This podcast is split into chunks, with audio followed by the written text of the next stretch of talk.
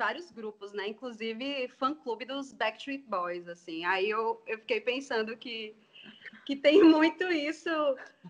Toda vez que você vai fazer parte de um grupo que se une, né, em prol de uma, de uma coisa, tem sempre aquela disputa, né? Quem é que é o, o mais leal à causa, né?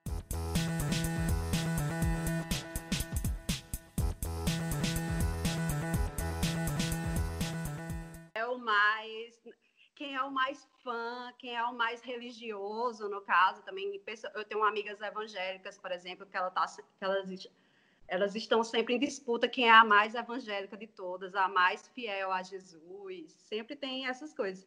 Só que aí, na, no campo da militância, o que une as pessoas é, é sempre uma, uma, indignação com uma injustiça, né? Uma coisa triste.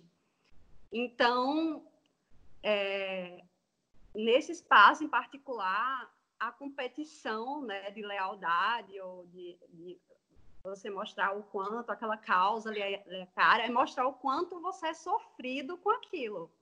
O quanto Exatamente. eu sou triste, o quanto isso eu me afeto. Então aí fica naquela, naquela competição para ver quem é o mais baixo astral, o mais, é, né, o que o que, o que sofreu mais, o que, né, o, o que é mais indignado e impetuoso com a injustiça, por exemplo, é, é, e daí que surge muito a esquerda punitiva, né? Porque você tem que mostrar, se você escuta uma denúncia de uma injustiça, você tem que mostrar que você está muito indignado com aquela injustiça.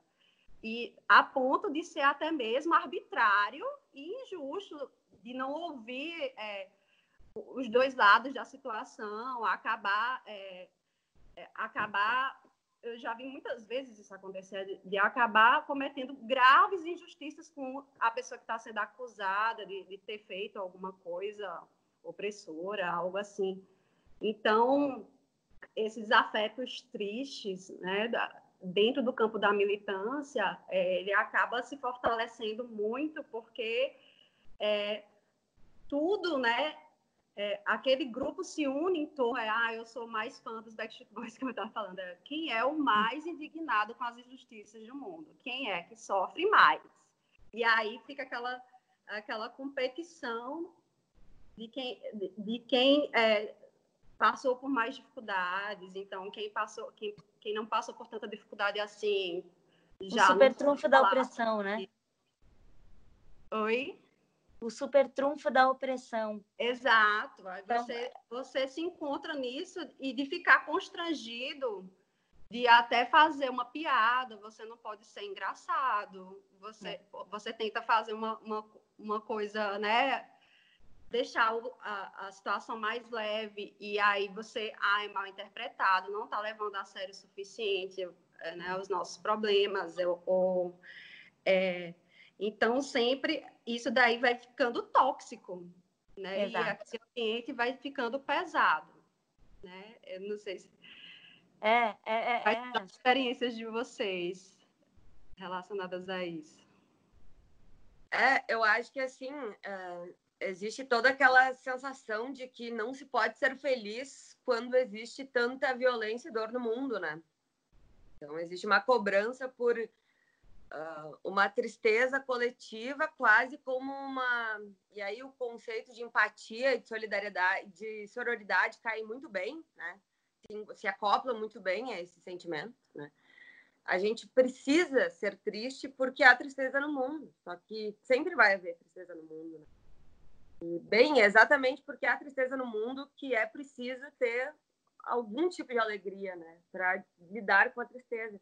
Claro que essa alegria ela não pode ser uma imposição, né? Ela não pode ser é, uma ditadura da alegria, mas ela também tem que ser muito bem-vinda quando ela ocorre, né? Porque ela uh, e aí, claro, uh, a gente poderia puxar várias coisas nesse sentido, uh, puxar a potencialidade dos afetos tristes também, da raiva, do ódio, como eles também podem ser levados para um lugar positivo, mas como também a gente não pode transformar uh, a alegria, a felicidade em, em, algo a ser condenado, culpabilizado, né? E etc.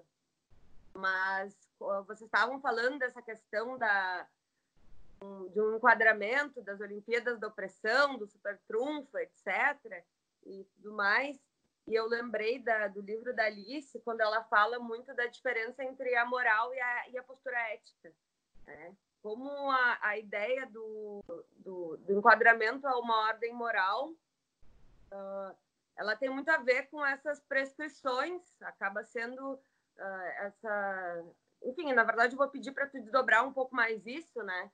Uh, mas como isso, essa diferença de postura né, entre uma postura, assumir uma postura ética e uma obediência a uma ordem moral, ela vai produzir consequências radicalmente diferentes, tanto na subjetividade do ativista quanto nas relações entre ativistas. Né? E, e aí é pedir, encadeando afetos variados também, né? e dinâmicas variadas. E é pedir para tu desdobrar um pouco isso e para as gurias também comentarem um pouco isso. Antes, só para eu não interromper a, a, Alice, uma, uma colocação que eu queria fazer nesse sentido é que uma troca que eu tive com a Marcela enquanto a gente, enfim, falava sobre, sobre o tema, sobre as leituras que a gente fez, né, sobre o livro da Alice, e tudo foi o fato de a gente identificar, assim, o quanto é esse moralismo que a gente vê que muitas vezes a própria a, a dinâmica do campo da esquerda ele acaba descambando, né, para isso, né, mais do que para ter um comprometimento ético com a mudança que a gente quer ver no mundo, a gente acaba uh, incorrendo realmente em, em, uma organização que é moralista no sentido de que ela policia muito as condutas, que ela quer regular muito os comportamentos, né? E isso, inclusive, foi instrumentalizado, é uma das coisas que é mais instrumentalizada pela direita, hoje, na minha percepção, inclusive, né? Porque rola uma inversão que teve muita aderência, né? Inclusive da, da, da população em geral, da sociedade em geral, que é o lance de que a, a direita é o campo por excelência da, do conservadorismo, né, do, do, do, manter as coisas como estão e de estratificar né, a ordem que já está estabelecida, só que da maneira como o discurso da direita é articulado, fica parecendo que isso, na verdade, é uma coisa do campo da esquerda, né, como se a direita fosse o bastião que quer defender as liberdades individuais e cada um faz o que, é, o que quer e cada um vive a sua vida, né, da maneira como bem entende, a esquerda não. A esquerda quer ditar como é que todo mundo tem que viver, a esquerda quer dizer com quem tu tem que te casar e o que que tu tem que aceitar e como é que tu tem que comer, como é que tu tem que fazer sexo, enfim, tipo, é uma inversão que está muito estabelecida, já inclusive, né, está muito consolidada e, e, e isso está dificultando o debate na medida em que a gente está sem recursos discursivos mesmo, né, de desconstruir essa ideia agora, né, e isso porque uma observação que a Marcele fez e é muito acertada é porque tem sim, né, por causa dessa prevalência desses microfascismos, a, a, esquerda facilitou isso, né? Porque de fato existe, existem dinâmicas dentro do campo do ativismo ou da militância. Essa distinção também é importante. Eu acho que mais adiante a gente tem que resgatar ela de novo. Uh, existe dentro do ativismo essa preocupação em, em ser um bom militante, né? É, e aí aqui vão se confundindo os campos da moral, da ética, da estética, inclusive, né? Às vezes o parecer um bom militante é muito mais importante do que ser um militante de fato, do que ser um militante tipo que pratica esse alinhamento entre o que pensa, o que fala e o que faz, né? Então, é, é, as coisas se confundem muito, né? É como se o comprometimento ético, que, enfim, ele é, ele é localizado porque ele varia de contexto para contexto, e ele é ao mesmo tempo uma coisa móvel, né, no tempo, porque na, na, medida em que tu tiver que te adaptar ao contexto, tu também vai reavaliando a tua postura, pode ser que hoje tu te comporte de uma maneira, depois tu, tu acabe reavaliando alguns pontos ou adaptando algumas posições para outros casos e tu veja que naquele momento a estratégia mais, mais inteligente ou mais necessária seja outra, né? O comprometimento ético ele acaba sendo eclipsado por, por essa necessidade mesmo que ou é muito marqueteira, né? De a gente estar tá sempre jogando para a torcida no sentido de tipo, ah, não, nem concordo com isso, uh, não concordo com o que a turba toda está dizendo, mas eu vou dizer que eu concordo para, enfim, não perder seguidores ou garantir meu like, ou é quase como uma, uma lógica do marketing político, né? Porque tu tá o tempo inteiro jogando para o teu eleitorado, só que esse eleitorado não existe, porque na verdade a militância ela não se constitui como um partido, né? Ela é um, ela tá dentro desse desse terreno, mas ela é uma instituição separada. Né? E além desse, desse caráter estético, né, que também é muito fomentado pela, pela articulação política nas redes sociais, né, onde a gente está o tempo inteiro construindo perfis, construindo avatares, né, a gente tem toda essa preocupação em cultivar uma imagem, né, além dessa preocupação estética, existe essa preocupação que é moral mesmo, né, de ficar o tempo inteiro obcecado com essas categorias, tipo, ah, esse é o bom militante, esse é o mau militante, eu preciso pintar essa pessoa como mau militante para me autoafirmar como bom militante. Então, assim, um, um, que isso, e o grande policiamento que isso gera, né, de tipo, quem é a pessoa que está se comportando bem, o que, e, e no sentido de que dentro da, do próprio campo da esquerda e fora dele, uh, fica parecendo que a gente está o tempo inteiro insistindo na diferença de uma maneira que é improdutiva, né? Porque a gente não está só considerando que as diferenças existem e que as identidades existem e que existe um, uma,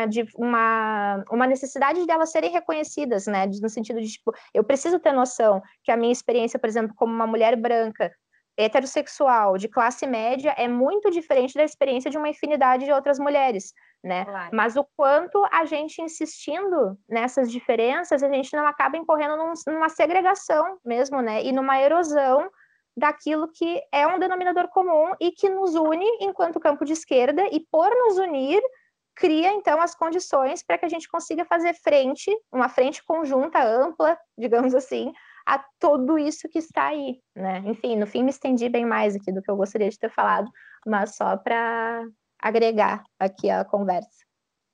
Né? Não, mas eu acho que tu faz uma boa uma boa síntese assim para inclusive para passar a palavra para as gurias porque no fim das contas tudo que a gente está falando aqui e eu acho que a, o livro da Alice é primoroso porque ele está muito preocupado em levantar questões né jogar a bola para cima né não tá uhum. preocupado tá inclusive encarando aporias, assim, não está preocupado em trazer grandes respostas, não está preocupado em dar soluções, assim, prescrições. Então, é, é, o tipo de obra que a gente precisa ler, reler, está sempre uh, buscando.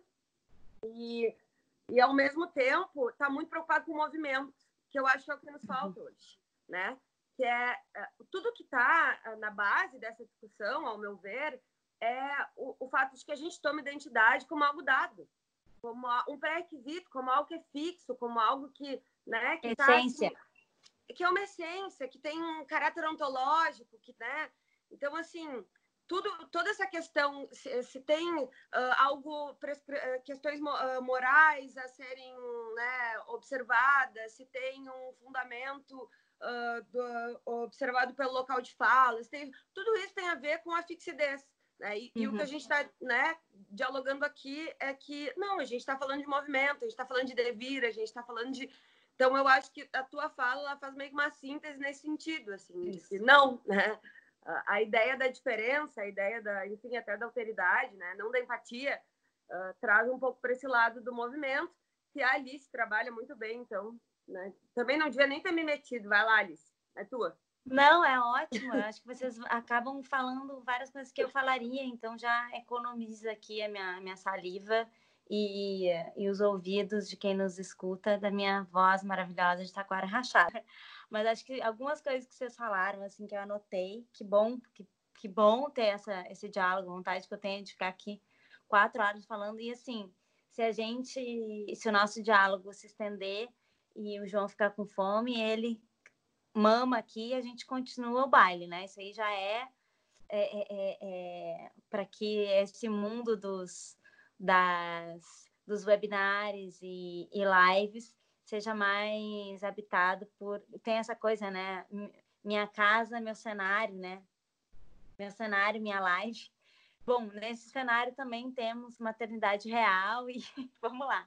Mas várias coisas que vocês falaram, assim, acho que essa questão de alteridade, não empatia, super importante, assim, né, Marcela? Eu acho que não é uma discussão que deveria ficar só no campo acadêmico, ah, são conceitos, assim, cara, a gente está falando de, de termos que na prática faz diferença, né? Quer dizer, como que a gente é, acolhe a diferença, as diferenças entre a gente, sem que isso separe no sentido de, de uma fragmentação irreconciliável. Eu acho que tem um lema, inclusive feminista, né, que é ótimo, que é diversas, mas não dispersas. Porque no momento em que a gente vai para essa coisa essencialista que confunde identidade com essência, com ontologia, como também super bem colocado, a gente fica nesses lugares rígidos e engessados. Quando eu falo né, na, lá na minha tese, no meu livro, sobre afetos tristes, não estou falando de sentimento de tristeza, né, versus o sentimento de alegria. Eu coloco nesses termos justamente porque o Spinoza é um cara que é, nos ajuda a, a falar sobre, a pensar afetos uh, tristes e afetos alegres politicamente, quer dizer, afetos tristes como todos aqueles uh, afetos enquanto efeito né, daquilo que nos atravessa e que nos tira a potência de agir. Então, afetos tristes, eles não seriam só a tristeza, o estado triste, né? ele também seria o ódio, também seria o medo, né? além de também competitividade e violência, como a gente falou aqui. Mas ele também seria, entre os, os, os afetos tristes, também estaria essa, esse, essa, essa, esse leque de afetos que nos faz desejar tanto aquilo que nos domina, né? a saber, o poder. Né? Então, é, é essa necessidade de subjugar o outro ao meu poder ou ao meu desejo, né? ou de se submeter, achar que nós temos que submeter. É, é são dois lados da mesma moeda. Né? Eu acho que daí isso uh, autores como o Foucault, principalmente, me ajudaram muito a, a pensar em termos políticos, para a gente também não ir para um sentimentalismo. Ah, então tristeza é ruim e alegria é bom. Não. Se trata de o que que naquilo, o que que de nós esses afetos ativa. Ele está ativando na gente uh, uma, uma potência de agir no mundo, uma potência de transformação. Ah, então isso daí é, afeto alegre no sentido do efeito que, que tem na gente. Quando aumenta a nossa potência de agir, então é afeto alegre. Então, por exemplo, a gente não está falando em alegria como apaziguamento de forças revoltosas. De jeito nenhum. Não estamos falando de alegria enquanto fazer o jogo da Poliana. Ah, não, mas está tudo bem. Pô, uma chata esse pessoal aí que fica é, fazendo competição de é, é, é, super trunfo da opressão e é, vendo quem é o melhor militante. Pô, que gente chata, vamos ser felizes. Não, não estamos falando disso. Né? Senão a gente estaria reproduzindo o playboy do Leblon, que manda, é, vai tomar no cu máscara, vai tomar no cu coronavírus, vamos viver a vida. Não se trata dessa alegria que a gente está falando, de um hedonismo é, é, egoísta, é, ridículo, raso. Não. Estamos falando justamente da alegria da alteridade.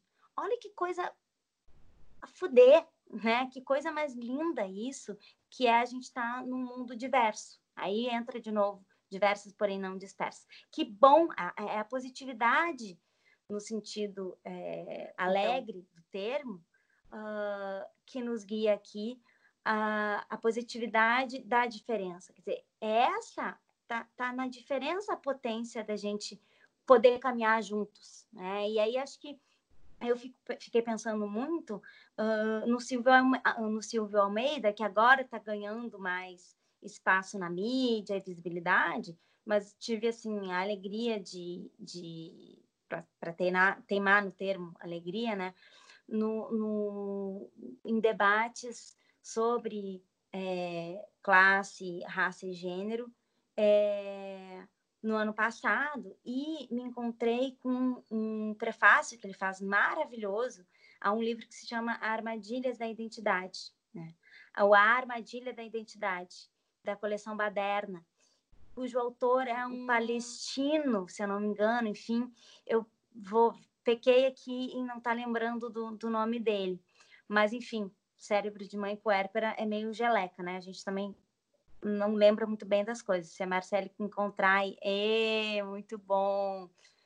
Armadilha da identidade, né? E nesse prefácio, o Silvio é maravilhoso em, em traçar de um jeito assim muito primoroso, assim muito rigoroso, sem ser rígido, rigor diferente de rígido, né? Do, fazendo essa crítica tanto ao movimento identitário essencialista quanto ao movimento marxista essencialista. Quando a gente fala de manter as diferenças e caminharmos juntos, né?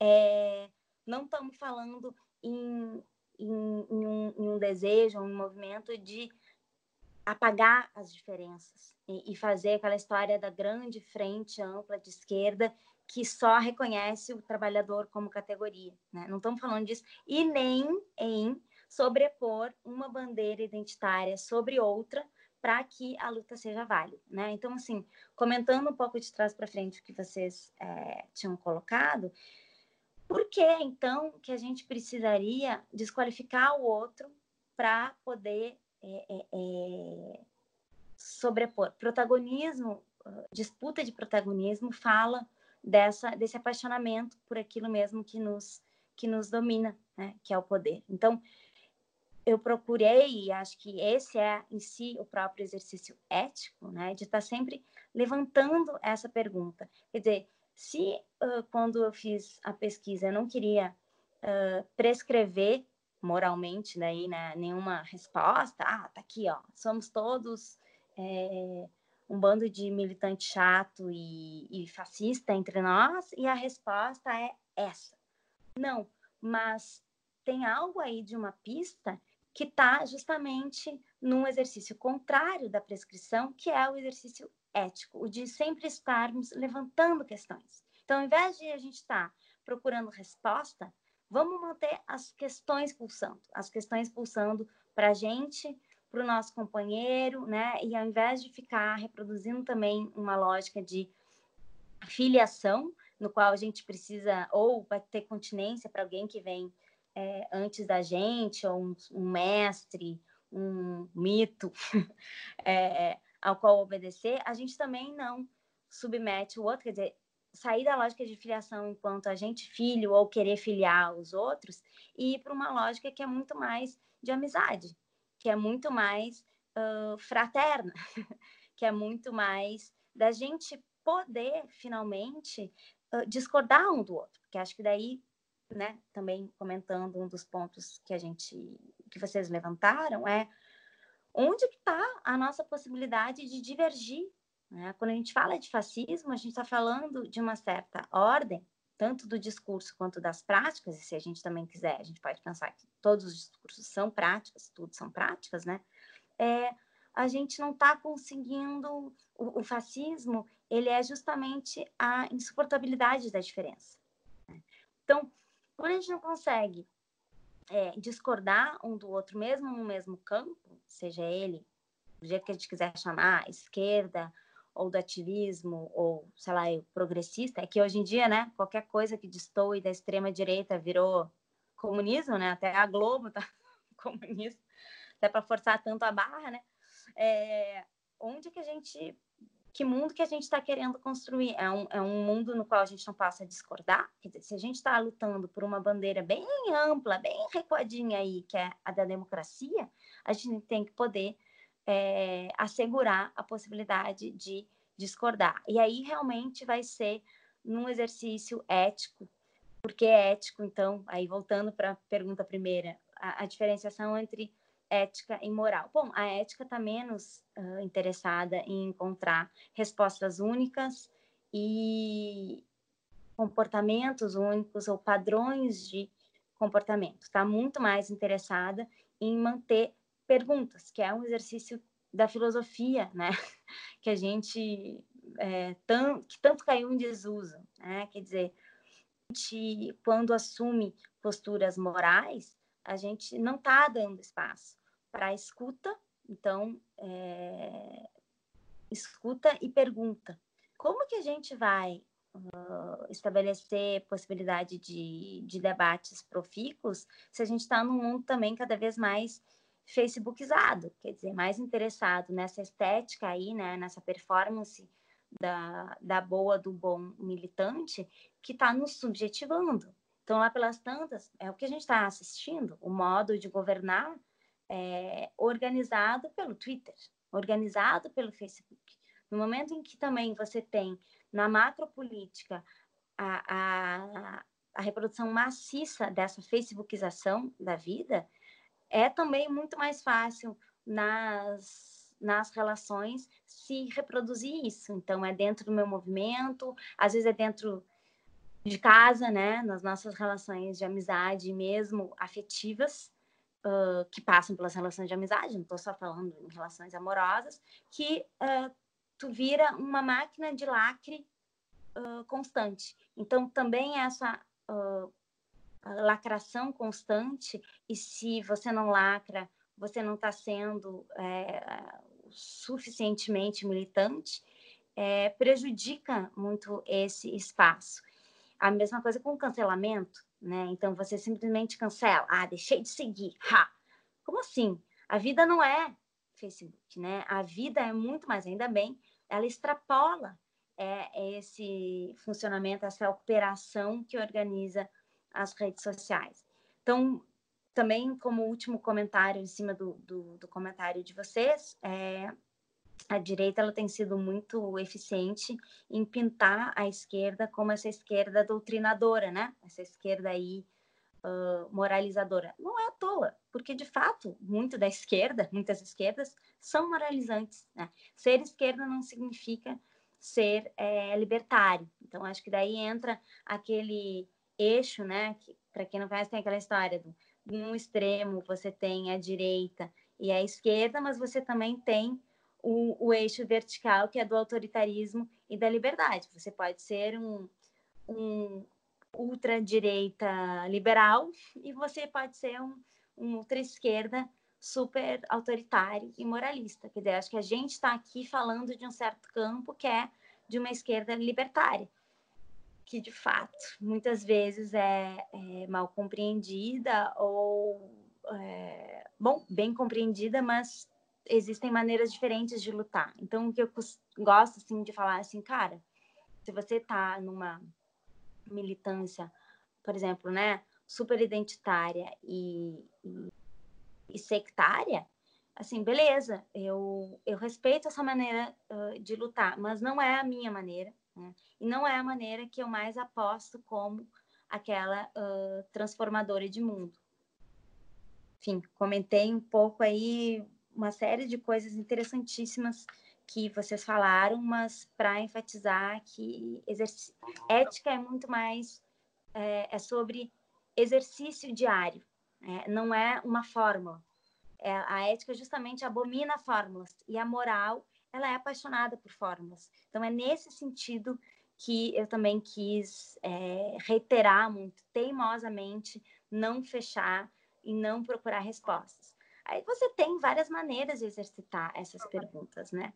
Eh, fazendo um exercício sobre si mesmo, acho que é o principal, antes de sair apontando o dedo uh, para as outras, para os outros, o que, que meu, o que, que de, desse meu exercício diário de militância eu estou fazendo, que é reprodutor da lógica que eu estou é, querendo combater, para depois você poder, enfim, também, ao mesmo tempo, também não passa por uma hierarquia do que você tem que fazer primeiro ou depois, mas assim, de ao mesmo tempo estar tá observando, assim, como um convite muito amoroso. Cara, não tem nada mais amoroso que isso, né? Você poder bater no ombro da companheira, do companheiro e dizer, olha só, aquela parada ali, pô, não, não, não soa legal, acho que não é por aí, né? A gente tem que poder se dizer essas coisas, senão a gente vira, de novo, é, os mesmos punitivistas e, e injustos que a gente está querendo chamar a atenção. Só para fechar, um último. É, é, eu, eu, lembro muito desse caso que acabou virando série de Netflix, Netflix como eu digo, Netflix, é, mas que eu conheci como filme documentário, que é O Cinco do Parque, né? Que é aquele caso em que uma mulher é, fazendo jogging, né, correndo de noite no Central Park, foi estuprada e cinco jovens americanos negros são acusados injustamente. Ali eu acho que se cruzam né, duas, duas questões muito caras, que por um lado é o feminismo e a, e a indignação com a violência sexual né, de uma mulher, e o racismo. Quer dizer, qual é o preço de você defender a todo custo e de qualquer jeito, né, sem observar outros atravessamentos que não os da sua luta, no caso, feminismo branco, né, em um determinado, numa determinada situação. Então, quando você não tem esse olhar é, complexo que acolhe a complexidade da vida, quando você fica com uma visão só atravessada por uma luta, por uma visão, por um atravessamento, você corre muito mais risco de estar tá, é, é, investindo e, enfim, reproduzindo uh, uma lógica violenta e injusta em nome é, de uma visão única. Né? Então, só para trazer também esse caso como provocador da, da necessidade de, quando a gente fala em militância, uh, exercitar esse olhar amplo e complexo, complexo sem confundi-lo com universalizações, com apagamento de diferenças. De novo, eu cito o Silvio, o Silvio Almeida, leiam esse prefácio, que está ótimo é, em chamar atenção para esses extremos. Não se trata de, quando eu não falo em identitarismo, descambar para o universalismo. Quando eu não falo de universalismo, não se trata de descambar para um identitarismo é, que, que apaga, então, a possibilidade de lutarmos juntos, mesmo sendo diferentes. Né?